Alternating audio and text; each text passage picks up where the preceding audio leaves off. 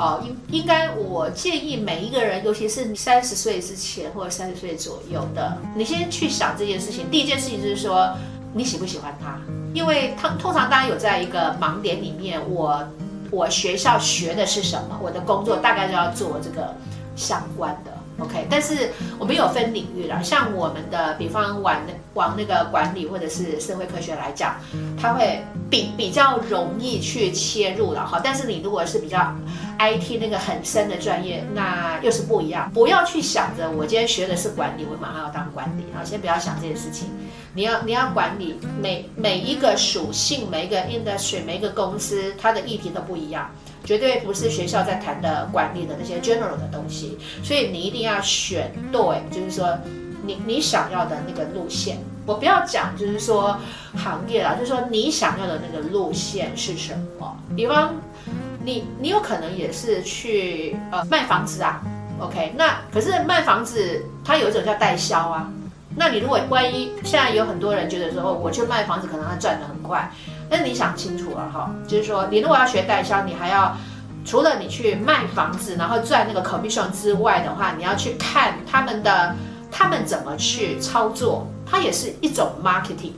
那你有这些，这是一种 marketing 的话，你也可以转到其他不一样的 marketing，就是说这个叫间接关联。OK，我我是会觉得就是说跨跨界的东西，比方我现在想把台南金打造，那我想拉几个比较有潜力的员工，我有没有办法培养几个的网红，然后透过先先练习我们自己的产品，然后我们找一些资源啊，那帮公司有一些产品之类的 OK，practice。可是你说当 YouTuber 跟饭店经营，它有没有关联？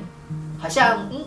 乍想之下好像没有关联，可是我觉得，哎，刚好有一些关联哈，拉得上哈，所以就是说，你你的斜杠这个议题还是要回到本质。第第一个就是说，呃，你要去盘点自己，你自己的专长是在，你要有一个底，那那个底会是什么？